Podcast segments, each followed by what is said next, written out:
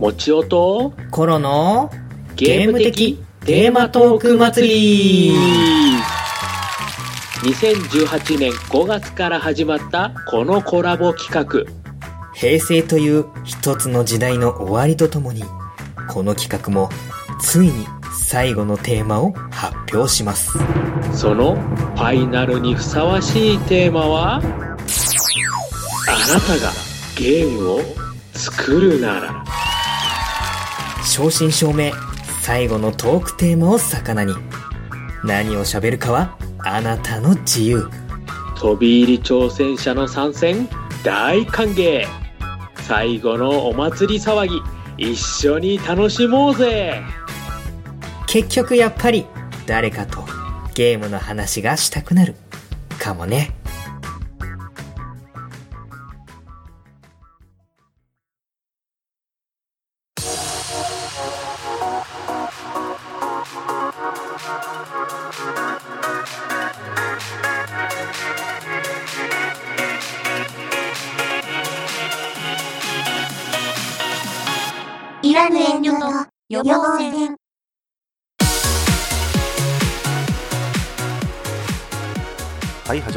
始まりました。いらぬ遠慮と予防線。この番組は濁りが好きなことについて語るポッドキャストです。えー、毎度毎度、もうね、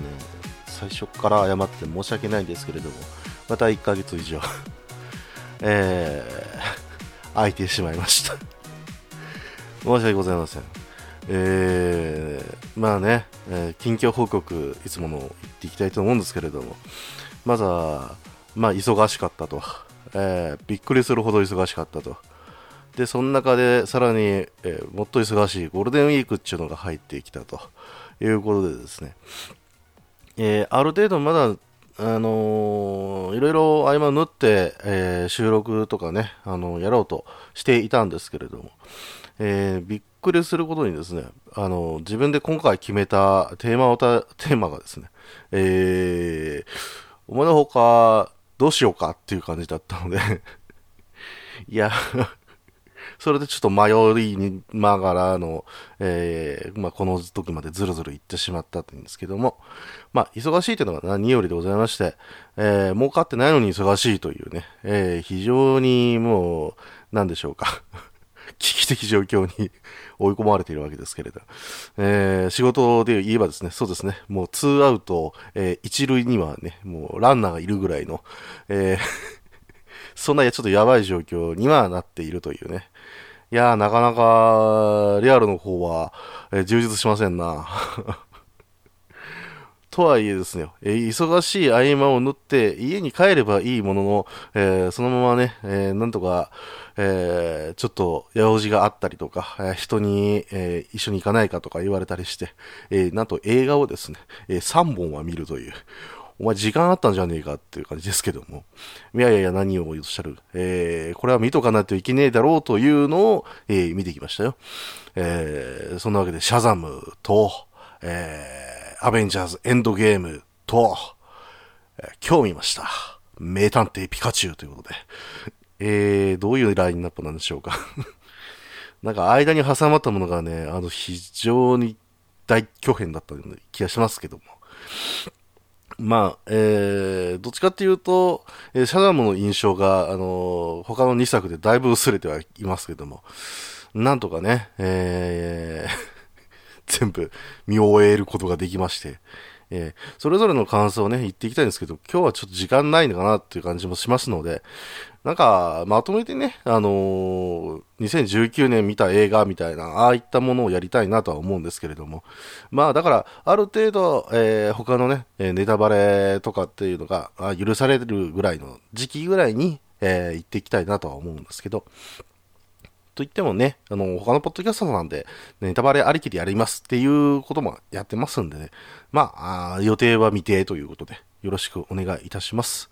さて、えー前回はですね、あの、ボンボンについて、えーお話をしたと思うんですけれども、えー反響、えーありました。えーただ、すごい、なんか、局所的に、ありました。はい。お便り自体はですね、あの、2通来ておりますけれども、えー、まあね、あの、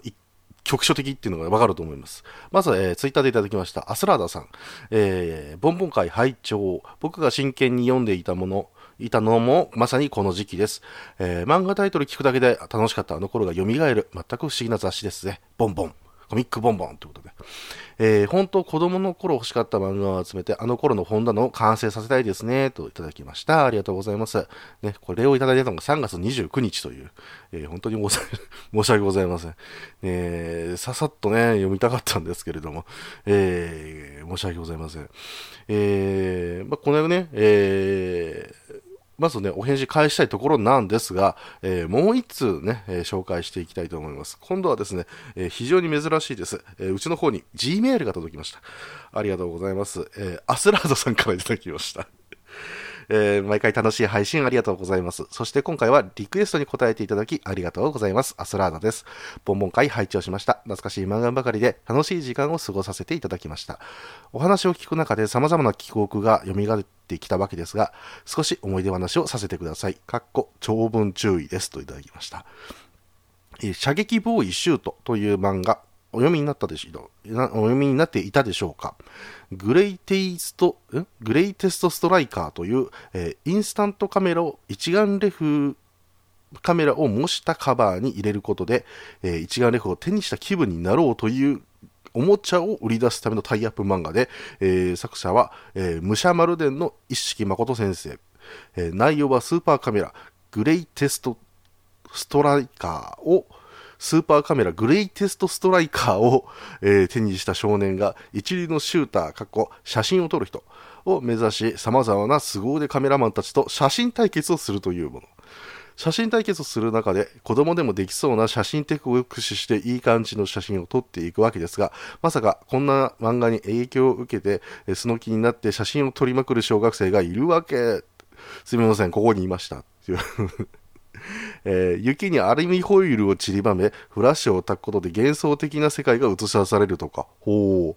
う。ストライカーを望遠モードにすることで、えー、一部分だけ強調するとか。うん。移動しながら、えー、素早くシャッターを切るとか。なるほど。エトセトラ、エトセトラ。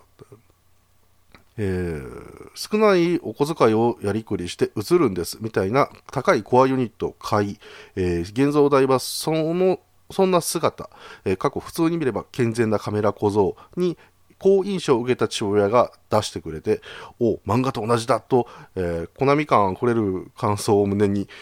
シャッターを切りまくっていたわけです。しかし、ある日、僕の写真を見ていた父親が、なんだ、またピンボケがこんなに混ざってる、と、苦笑いを浮かべながらスーパーテクニック写真をと普通に撮った写真を分け始めたのです。ピンボケ？まるで初めて聞く言葉のよう、僕の心が砕け、熱が冷めた瞬間でした 誰でも簡単に綺麗な写真が撮れるツールを使って、えー、普通は撮らない写真を撮る方法を紹介しているわけですから、えー、特殊な審査員を介さなければ、えー、ひな写真が大量に生み出されるわけです。子供時代の切ない思い出でした。似たような経験を大量に生み出した雑誌、コミックボンボン、ふと思い出したら、ご迷惑と思いながらも、またお便りされていただきます。は乱文失礼して、えー、失礼しましたといただきました。ありがとうございます。えー、こんなね、熱いメールをいただきました。えー、まあ、あの、ボンボンといえばですけれどね、あのココロコロ派かボンボン派かって、大体コロコロ派が、まあ、主流になっていっているこの世代対し、えー、ボンボンっていうものはどちらかというとマイナーで、えー、お前何そのもの知ってんの？みたいな、えー、ガンダム俺も見てるけど別にアニメでよくね？みたいな、あんな感じの時代でしたけども。その中でね、真剣に読んでいたこの同志が近くにいたというのは非常になんか親近感湧く感じですね。他にもですね、なんか、えー、ツイッター外とかで、えー、ボンボン会聞いて、なんか懐かしくなったっていう声が、えー、どこか？か？しこか、あの、聞か？れたんですけれども、えー、なんでしょうね。あの、非常に、あの、再生率もと意外と伸びがよく、えー、ありがたい話だなと思いましたけれども。えー、そんな中でアスラーダさんが今回ご紹介していただいたのが、えー、写真を撮るという漫画。えー、すごいですね。えー、そんなんやってたんですね。射撃ボーイシュート。えー、グレイテストストライカー。なか？なか？なかなかの名前ですけども、えー、大丈夫なんでしょうか。えー、これがですね、なんでしょうね。でも、当時のインスタントカメラですから、なそれはね、撮影技術ってなかなかいると思うんですけれども、じゃあカメラ買ってっていう、そういう世代ではないと思うので、まだまだあの時はね、あのフィルムでしたから、えー、ね、映るんですの一つでももらうようなもんだったら、えー、修学旅行ではもう一瞬で使い切るぐらいの そんで怒られるみたいな時代だったと思うんですけれども、えー、それを、えー、石木誠先生の漫画に えー、影響されやってたというね。いや、でもね、あのー、コロコロとかっていうのはどっちかっていうと、その、自分で作った、そのね、えー、ものを使ってとかじゃなくて、おもちゃはもうそのものを買って、それで遊ぶっていう方式だったと思うんですけれども、ボンボンはなんかこうね、自然のものを使うとかね、バーコードバトラーもこっちじゃなったんでしたっけ？あれ？どっちだっけ？前紹介したのに忘れたな。このバトラーはコロコロかな。でもあれ結局ね、高いもの買わなきゃいけなかったですもんね。まあまあ、そんなこともありますが、えー、なんかそね、なんか創意工夫をこちらでしなきゃいけないみたいなところがあって、逆にそれで投稿コーナーみたいなのも結構盛んだったような気がしなくもないですね。はい、なので、新しい試みをずっと続けるのがボンボンみたいな、そんな印象はありましたけど、まあね、写真は難しいですよ。うん。本当に難しい。で、ピンボケだなっていう、そのピンボケっていう言葉を知らずっていうか、あ、漫画に出てなかったんですね。すごいですね。写真の漫画にピンボケっていう言葉が出てこない。何でしょうかね。えー、何でしょうか。こ、こ、こう、写真の、ななんか知識がすげえ偏った、なんか高校の部活の漫画がどっかにありましたけれどね。あれもどっかで話したいですね。あれは写真の話ではないですが。となん、なんて言うんでしょうかね。学園ドタバタコメディですかね。うん、主人公アンドロイドなんですけども。えー まあそんなね、話もあったので、えー、でもね、これはやっぱ心砕けますよね。えー、どうやったってね。ミニ四駆とはわけが違いますから。うんそれでもあの写真ってやっぱりね自分の中でもこう撮った時ってでそこから現像した時ですよね。一番やっぱり嬉しいというかあこんな風に撮れるんだこんな風に映るんだって。基本的には写真屋さんとかでこう写してもらうわけですけれどうーんその印刷してられたものっていうのはあの基本的には写真屋さんが調整して、えー、も出してくれるもので。だから他の人の手を介してはいるんですけれども。でもそれでもなんか自分のっていう感覚っていうのがその時はすごく強かったですね。うん、今あのスマホとかで撮ってもなんか保存しとくだけみたいなところありますのでなんかこういう時に現像して持っててでフィルムもねあの現像した後のやつね。あれも大切に撮っとくみたいな。ああいったことがなんとなくあの頃の時代本当に必要だったことなんだなっていう感じがしたのっていうのはね、ありますよね。はい、そんな思い出ありきで、ボンボン。もう一筋なのでいかないですね。思い出語るにはね。はい。そんなわけで、浅田さん、えー、熱烈なお便りありがとうございました。はい。リクエストという形もね、あのー、やっての、この、今回のことでしたけれども、えー、やってよかったなと本当に思っております。はい。またね、あのー、他の方々も、えー、ぜひ、えー、自分の思い出語りたいがために、えー、濁り喋ってみろよという、えー、そんなテーマがありましたら、ぜひお願いいたします。さて、えー、もうね、今不満でいっぱいなんですけれど もっとね、お便りについて喋りたいんですけどえー、ね、やると言ったからにはやらなきゃいけないということで、えー、やっていきましょう。えー、今回はですね、なんと、えー、ある方から、えー、プレゼントを 受けまして もうそれも1ヶ月以上前の話ですよ。えー、1ヶ月ぐらいの話ですかね。えー、えー、っと とりあえずですね、僕が、えー、今実はですね、あの、個人のツイッターの方ですね、えー、あちらの方で、あの、アマゾンの欲しいものリスト、こちらの方をね、あの、こっそり公開しております。あの、これが欲しいなっていうことではなくって、あの、意外とね、なんていうんですか、えっと、僕も他の人にこう、物をあげるの好きなんですけれど、何が欲しいんだろうって、えーその時に迷うことって結構あるんですよね。あのなので、どっちかっていうと、事前に誰か知らせておいてくれよと。誰か、あいつの好きなの知らないみたいな、ああいうのもちょっと手間というか、なんか、今日がそがれる的なところもあるので、なんとなくこう、もう自分でリストを作って置いといくっていう習慣っていいんじゃないかと。いうことで、僕自身もですね、まあ、もらえるとは思ってませんし、えーただ、えー他の人もやってくれるかもしれないということで、こっそりとりあえずやってみようと、えーいうことで、とりあえずやってみたんですけれども、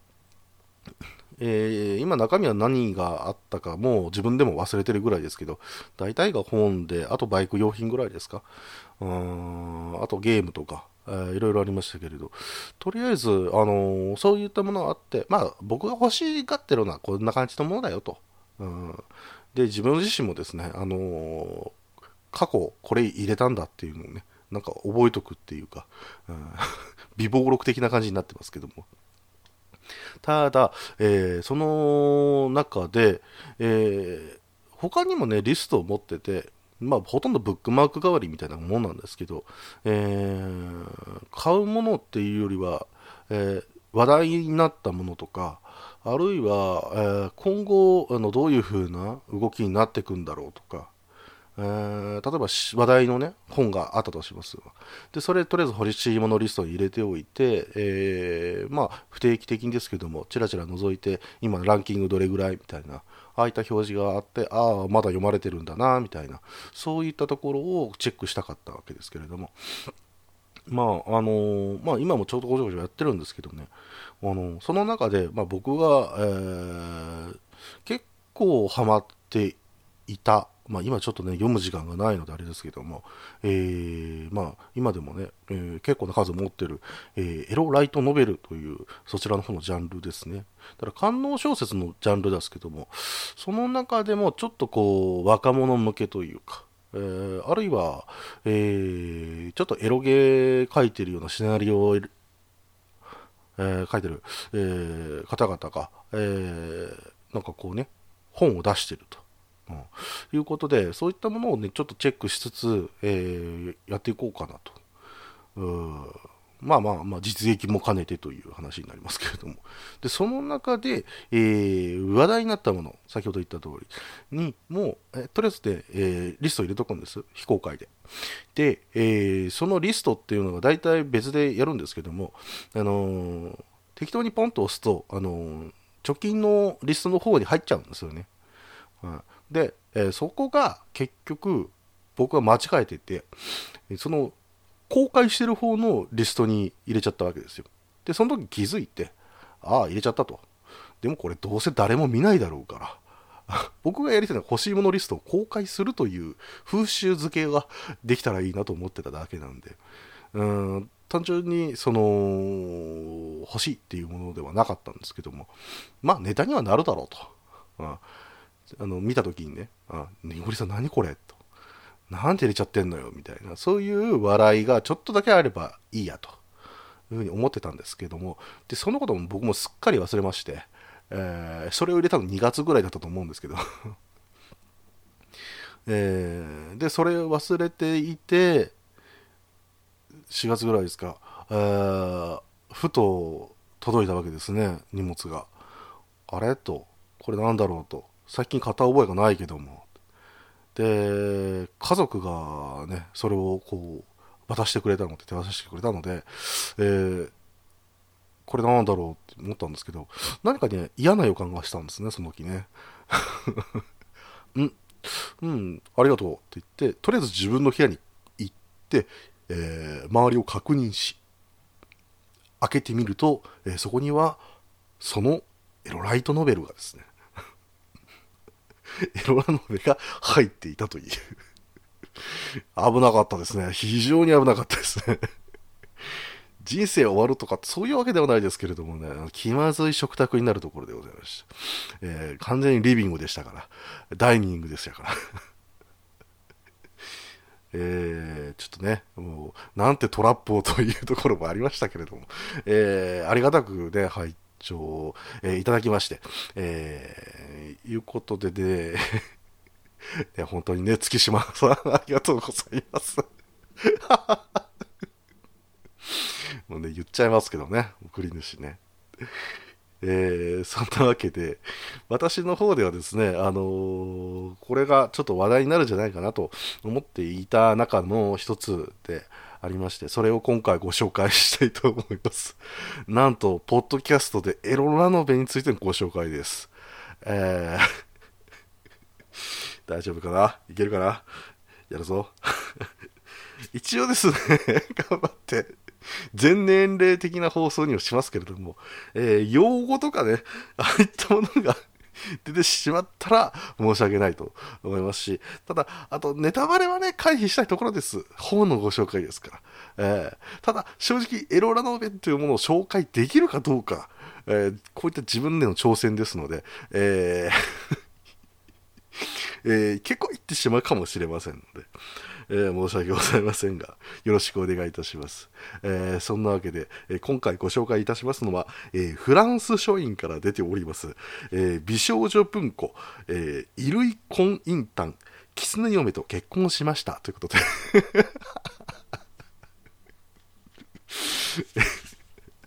えー、完全にアウトな表紙です、これね。はい。えー、今現在の手元にございますけれども、ね、ありがたく、えー、ブックカバーにつけまして ちゃんとね、あの保存しておりますけども、えー、このね、あのー、まず、え何が話題になったかっていうところをちょっとご紹介したいと思うんですけれども、えーまずですね、この、えー、ゆるい婚姻譚っていうものを、あのそのものを紹介する前に、えー何がこのてか、エロラノベって何みたいなところがもうちょっとご紹介していきたいと思うんです。はい、で、えー、一応ですね、こちら原作っていうものがございまして、えー、そこが、えー、サークル子供ビールさん。で、えイラストレーションがですね、イキバスター Z さん。まあ、イキバスター Z さんとこの、えサークルが子供ビールということで、えそちらの方で同人誌出していたんですけれども、えこれが人気を博しまして、えその中でのこう、ラノベ化という、そういう、え流れですね。で、えそのノベルを書いている方が、え上原亮さんとえー、名前間違えてたらごめんなさい。上原だったと思います。両上原ですね。えー、だと思いますけれども、とりあえず、えー、そのお二方の、えー、合作と言いましょうか。ね、一つね、もう、あればいいですけども、えー、とりあえずですね、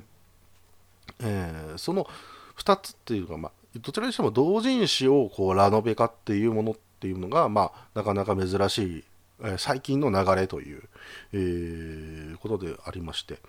まずはですね、ちょっとね、上原亮さんについてお話をしたいと思うんですけども、えー、こちら、観音小説家の方ですけども、まあ、えー、名義がね、上原亮さんということで、え、いうことですけども、美少女文庫っていう、このね、フランス書院から出ているラノベ、えー、18金のラノベの、え、レーベルからですね、え、他、え、出版社でのレーベルでも、え、出版されておりまして、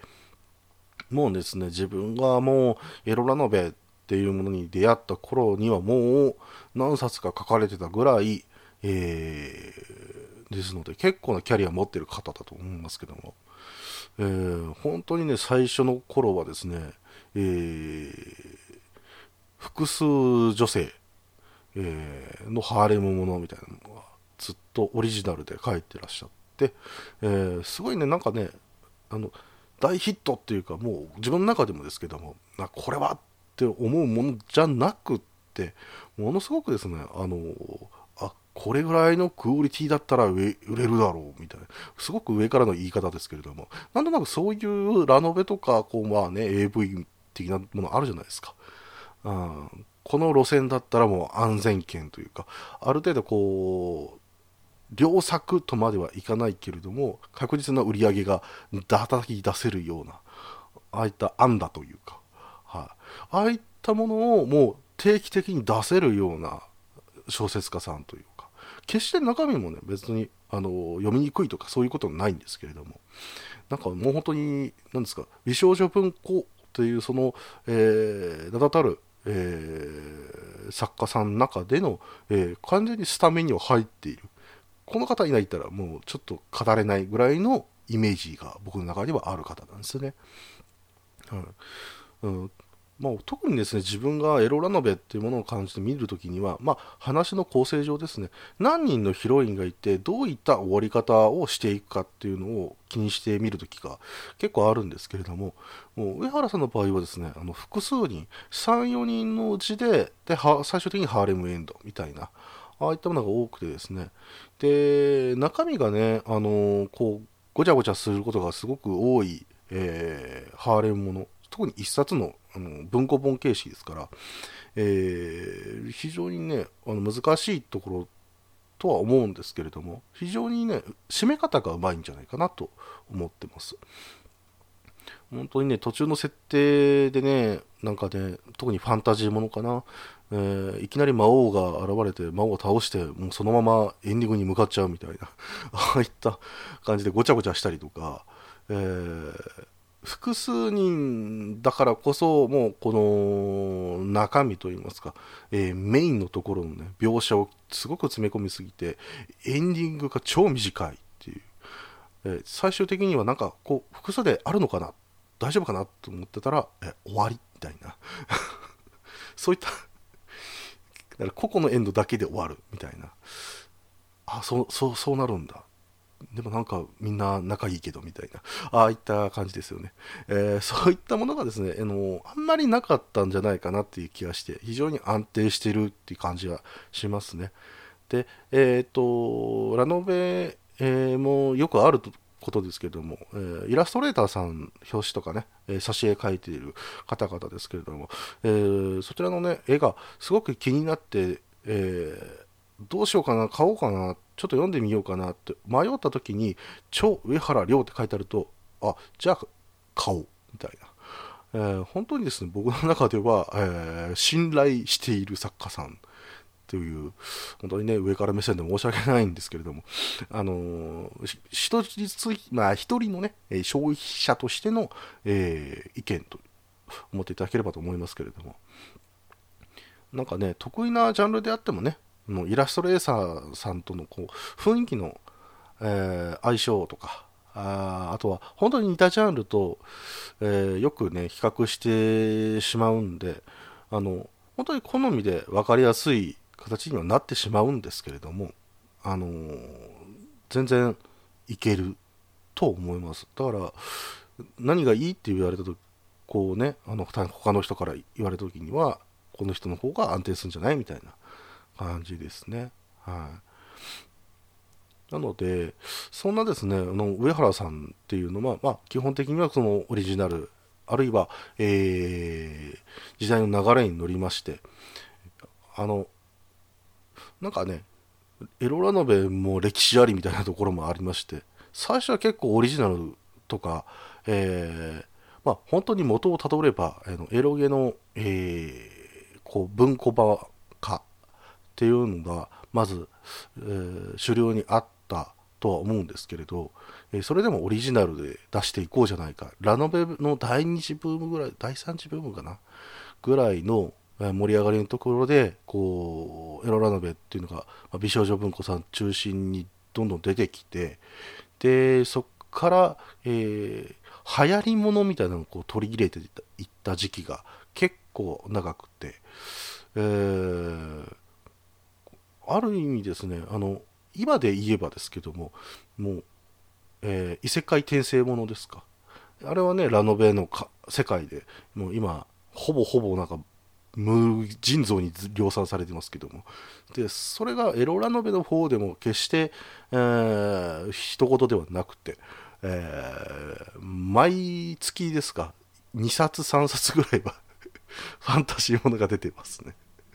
はい。えーそれぐらいになっているんですけども、まあ、逆を言えばですね、そういったあの流行りをこう取り入れて、で、えーそれをヒロインに仕立て上げつつ、えーちょっとしたオリジナリティをこう出していくみたいな、あーあるいは掛け合わせるとかね、うん、そういうことをやっていて、で、どっちかっていうと、こう、俗っぽい感じにはなってしまうんですけれども、えー、それでも生き残りをかけて、こっちもどうだ、こっちもどうだと、そう工夫されてるなっていうところがありまし、で、こん、それでもまあ、厳しいところがありつつも、えー、さっき言った感じですよ。えーじゃあ、えーもっと売れる題材っていうのをこう持ってきたらどうかということで、えー同人の方ですごく人気が出てきたものこちらをこうやればいいんじゃないかという、まあ、いわゆる同人は同人でも創作の方ですよね、えーだから例えばなんかのゲームとか、えーアニメとかの二次創作をやっているところからではなくってオリジナルでどんどんこうやっていってるような人たち、えーどちらかというとまあ、えー漫画雑誌とかエロ漫画のそうですね。とかで、えーちょこちょこ連載はするき、えー掲載はされるけどもどっちかというとメインは、えー同人ぐらいのそういった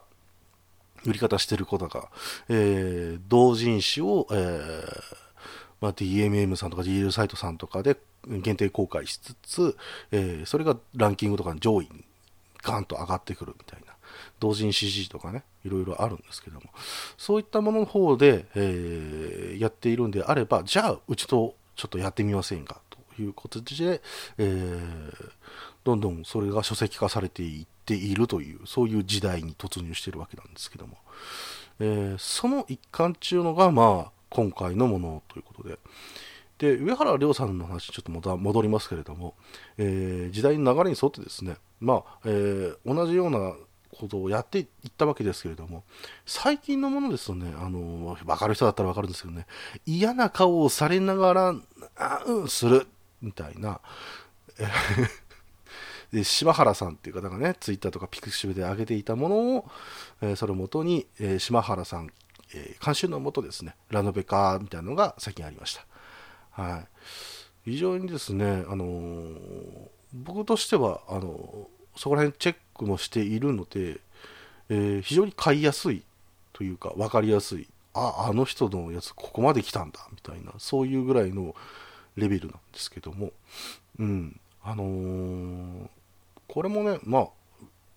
いいことなんじゃないかなと個人的には思うんですけれどもね。あの個人制作ぐらいのところからえ多方面のメディアに現れているということなのでありますので。まあねただ問題はあるかもしれませんけれども、えー少なくともオリジナルでやっていってるっていうところもあるので、えーね、お金の流れとかっていうのは僕にもよく分かりませんのでまだ、はい、もう少しねこの流れを温かい目でちょっと見ていきたいいきたいなと思いますけれども。さあ、えーあとはね、雪バスターさんについて、雪バスター Z さんについてね、お話ししようかと思ったんですけども、この方のね、情報が僕の方ではちょっと、えー詳しいところちょっとわからなくて、えーいくつかね、あの漫画雑誌に掲載されてたなみたいなところは見たことはあるんですけども、えー最近が、その、えーこの狐嫁のこのシリーズですね、うん、あの方の絵だっていうのパッとで分かったんですけども、えーそれぐらいしかちょっと分からなかったんで。ただ、えーそれに関しての愛というか、えーものすごいこう仕事への熱量っていうか、えーそういったものを感じるので、えーこの、えーマンえーエロラノベの方の、えー挿絵からでもですね非常に分かりやすい、え愛を感じますね。はいまえー内容の方をね、もうちょっと喋っていきたいと思います。本の内容、まあもう言わずと知れたものですけれども、えーいわゆるモンスター娘、クリーチャー、の女体化みたいなものと、えーイチャラブするという、どちらかというと、キツネって言ったら僕の方ではもう、ね、なんというか、モンスターと言っていいのかぐらいのでかいジャンルになってますけども。狐娘、猫娘。ですけど、まあ、一つね、あのそういうくくりで、えー見ていきたいと思うんですけれども、まあ、異世界に行っていたすパターンみたいな、えーこともありますけれども、これがね、やっぱちょっと一線引きたいですね。うんだからファンタジーものとはちょっと違うんじゃないかという。現代世界において人と異なるものが一緒に生きていくというこういった状況フェチ的なものなんですよねわかりますか？向こうに行ってその常識に染まるんではなくてなんとなく、えー、こうこっちの常識に合わせてもらいつつみたいなところ、えー、その中でのこうやり取りみたいなのが見たいみたいなそういうことですね。これが似て非なるものがねねのじゃろりジャンルっていうのはありますけれども。まあね寿命違いというかねこれについてもちょっと深くは語りませんが。ちょっとねあの違うという。ともかくですねもうこの衣類婚姻単に関しましては、え、現代世界で、えー、既成のお嫁さんをもらうというどちらかといえばもうほんとおとぎ話によくあるようなオーソドックスな話だとは思うんですけれども、まあえー、こういったジャンルに関して言えばね今おきつねちゃんみたいな アニメもやってますけれど、えー、本当に他作品ごとにいろんな個性の出し方があるんですよね。えー、さっき言ったおきつねちゃんであれば癒しっていうところもありますし、えー、どっちかというと他のものであれば狐と暮らすにはどうしたらいいかみたいなところをピックアップしたりとかあるいはまあ他のね、えー、動物妖怪みたいなああいったものとの、えー、ドタバタコメディみたいなところもあったりとかあるいは、えー、秘伝みたいなところですか。ああいったところも打ち出してきたりとかまあまあ、えー、どっちかというとジャンルというよりはなんか一大テーマみたいなところがありますね。まあいろいろね、あのあるにはあるんですけどもまあその中でも今回は特にですね狐のお嫁さんと、えー、子作りするのに特化していると。えー、もうね、本当にね、もう素晴らしいですね。はい。えー、原作同時のね、本当ね、初手の、は、初手からですよ。えー、で、そこからできた続編もですけども、えー、作ってるか作ってもお腹大きくなってるかからっていう、そういうジャンルで、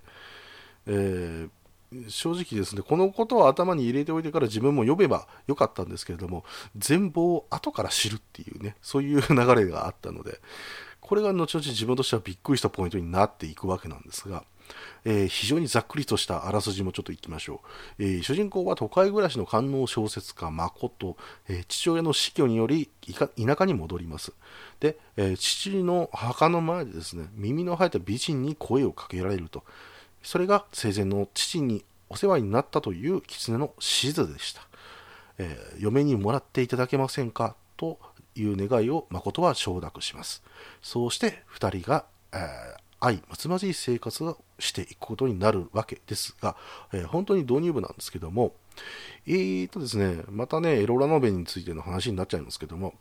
大体最近のエロラノベっていうのはですね、えー、まあ、最初、ちょっとだけこう公開するみたいなああいった流れがありまして、えー、だから今度こういうふうに出ますけども、えー、冒頭こんな感じですと。内容こんな感じです、まあえー、もうちょっと詳しく言うとプレイ内容こんな感じのもあります。みたいなところを見せると。いうところもあって、えー、それがですねなんか第1章ぐらいに作るんですね。だから、えーと、と第2章ぐらいでもまあ言ったらプロローグみたいなものはもうそのまま掲載とかでしちゃ掲載公開しちゃってで、えー、第1章もしくは、えー、第2章ぐらいのところからは、えー、ようやくその世界観の説明が入ったりとかっていうのが大体、え、主流なんですよね。なんですけどもあまあ原作ありきで買うユーザーっていうのが今回必ず多いということでお試し版作る必要もあまりなかったんじゃないかなと。いうことで、えー、最初からね、もう飛ばしまくっているということもあって、えー、あらすじのところに関してはですね、あらすじというか、まあ、えー、関東の方ですか、に関しては、え、非常にですね、え、ささっと さささっと、え、流れていくわけなんですけども、うーんとですね、もうね、ちょっとね、ネタバレはあるんですけども、これ僕のね、あの、こう紹介してるからこそね、あのー、非常にね、良かったと言いたいところなんですけども、一つだけね、ちょっとね、びっくりしたっていうかね、あれちょっと欲しかったのにっていうところがあって あの出会いのシーンから物語がねちゃんと始まるわけなんですけども、えそこからねまあ1ヶ月空くっていうね そういうお話があったんですよ部分がね。これは本当冒頭なんですけども、えー、本編ではねいろいろ忙しかったみたいなところが書かれてるんですけども本当にある意味超リアル。そりゃそうなんですよ。お嫁さんもらえたとなってもですよ。お父さんのねあの死後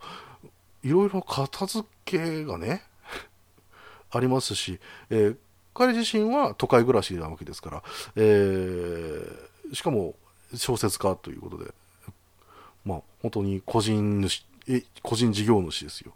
えー、それでも1ヶ月でまとめるっていうのはなかなか頑張ってなというところもありますけれども、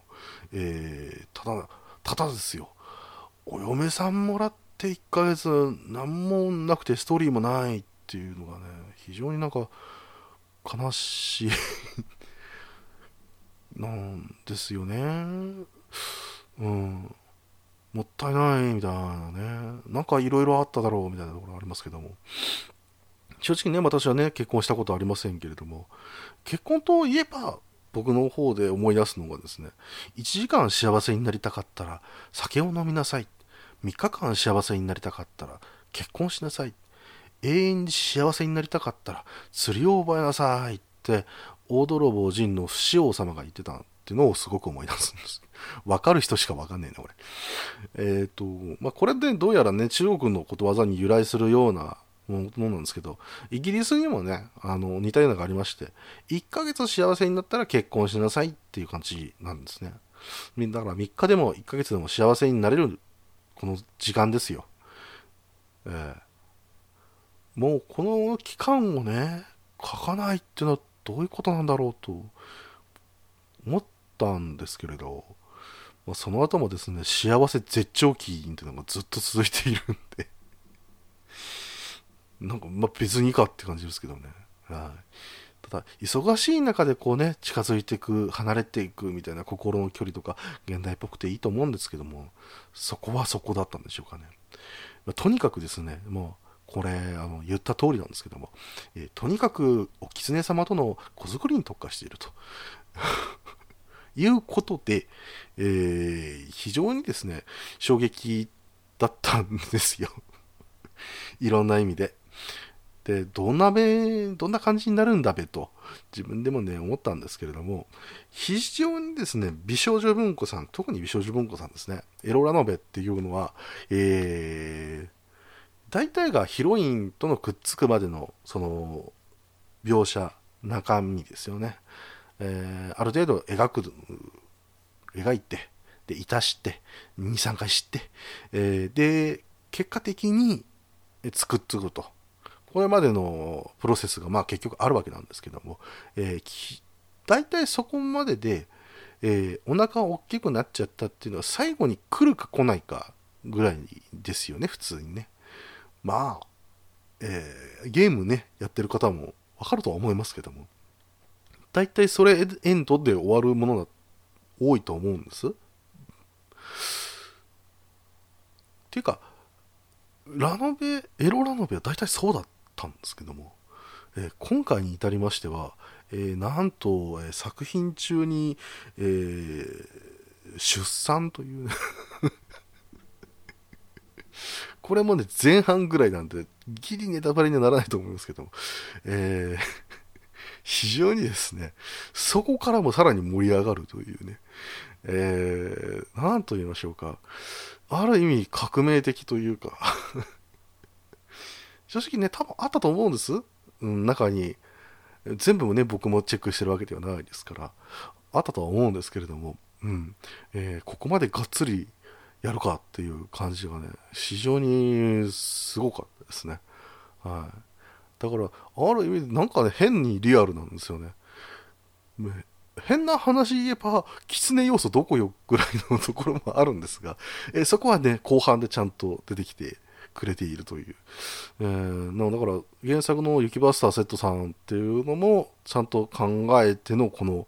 設定だったっていうところもありますし、だから単純にこうね、耳も生えて、尻尾も生えている女の子と、イチャラブするという話ではなかったなっていう、そういうところがあって、非常にね、あの今回も楽しませてもらったなっていう感じはするなくもないんですけれども、まあ、何にせよですよ、えー非常にですね、この、えーなんか、本当に恋に落ちた時、えーそして破れた時ぐらいにこの小説読むと、えー死にたくなるんじゃないかなというぐらい。幸せな感じがぐっと出てるので、えーなんというか、えー読む時期だけ 気をつけていただければと思います。はい、めちゃめちゃイチャラブしてますね。はい。まあ、そんなわけでね、今回、薄味ですけどね、あの、これぐらいで終わっていこうと思うんですよ。あの、ボーナストラックでね、内容についてこう、お話ししたいみたいなところがあるんですけども、えーっとですね、18禁の内容をどうやって公開、公開したらいいんだと。どこで公開したらいいんだっていうところもありますのでね、ぜひ、えー大人な方、買って読んでいただきたいと思います。先にそっちを読んでいただいてからの、えー感想があればと思いますが、ね、なかなかね、エロラノベってね、今の時期は、今の、まあ、ご時世ですか、は、買いにくいとは思うんですけれども、正直、あの、本屋からもどんどんね、数が減ってってますし、う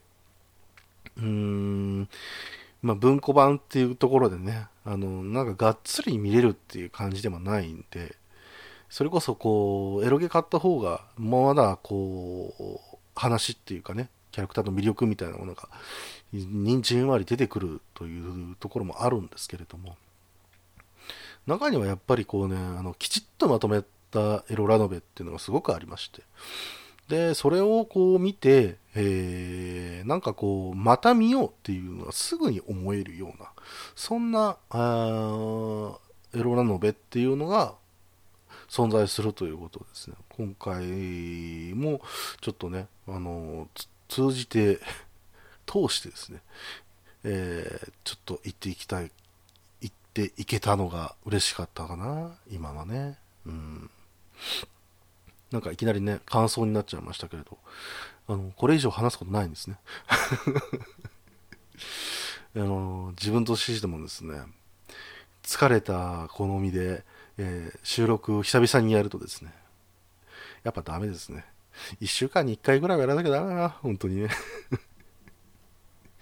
はい。そんなわけでですね、えー今回は、えー月島さんの、えーご好意でいただきまして、えメッセージとしては、にごりさんのエッチというね、えそんな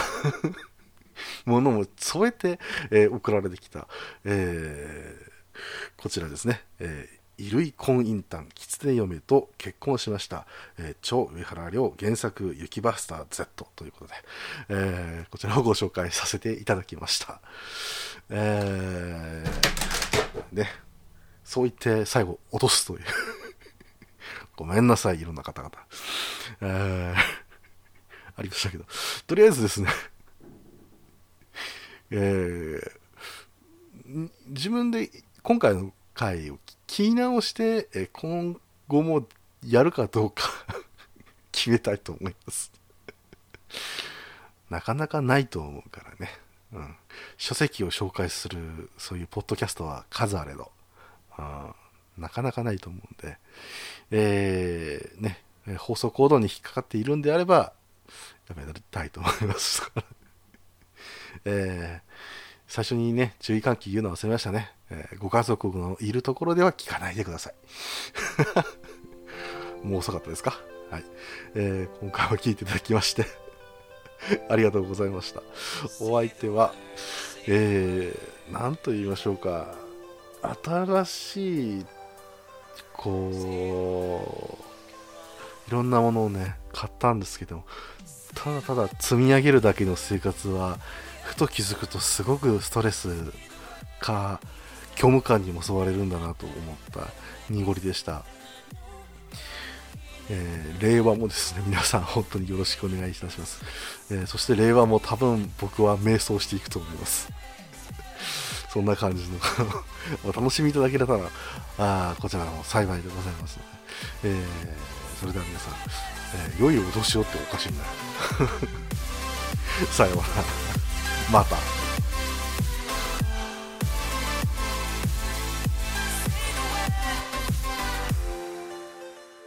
この番組では、皆様からのお便りを募集しています。宛先は、Twitter アカウント、いらぬ遠慮と予防線、アットマークいらぬとへのリプライ、またはダイレクトメッセージと、ハッシュタグ、ひらがなで、いらぬと、をつけてのツイート。メールでは、いらぬとアットマーク gmail.com、i, R, A, N, U, T, O までお願いいたします。